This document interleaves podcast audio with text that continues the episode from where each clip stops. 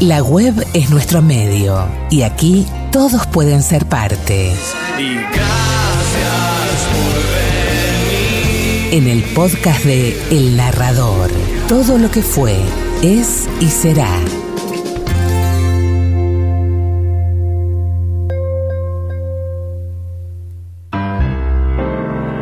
Una noche de cerveza caliente y mujeres frías. Me mordió un libro en un oscuro callejón de mala muerte.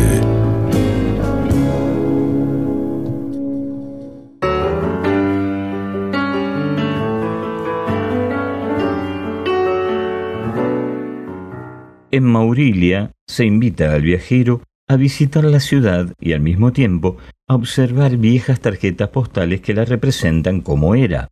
La misma plaza idéntica, con una gallina en el lugar de la estación de ómnibus, el kiosco de música en el lugar del puente, dos señoritas con una sombrilla blanca en el lugar de la fábrica de explosivos.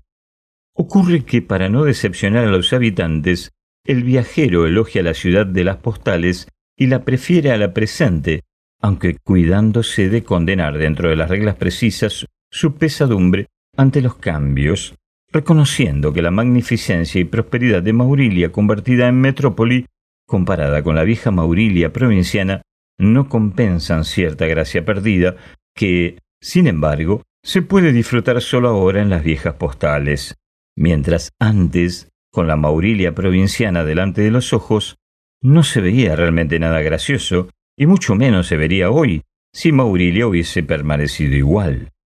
Y que de todos modos, la metrópoli tiene este atractivo más que a través de lo que ha llegado a ser, se puede evocar con nostalgia lo que era.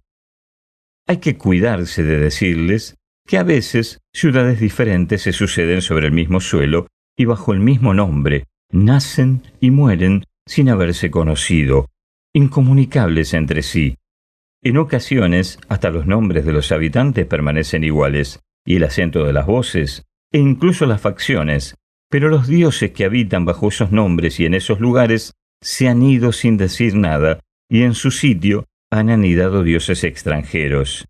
Es inútil preguntarse si estos son mejores o peores que los antiguos, dado que no existe entre ellos ninguna relación, así como las viejas postales no representan a Maurilia como era, sino a otra ciudad que por casualidad se llamaba Maurilia como esta.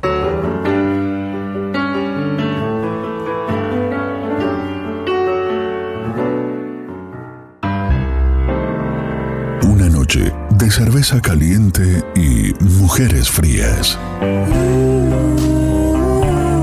Me mordió un libro en un oscuro callejón de mala muerte.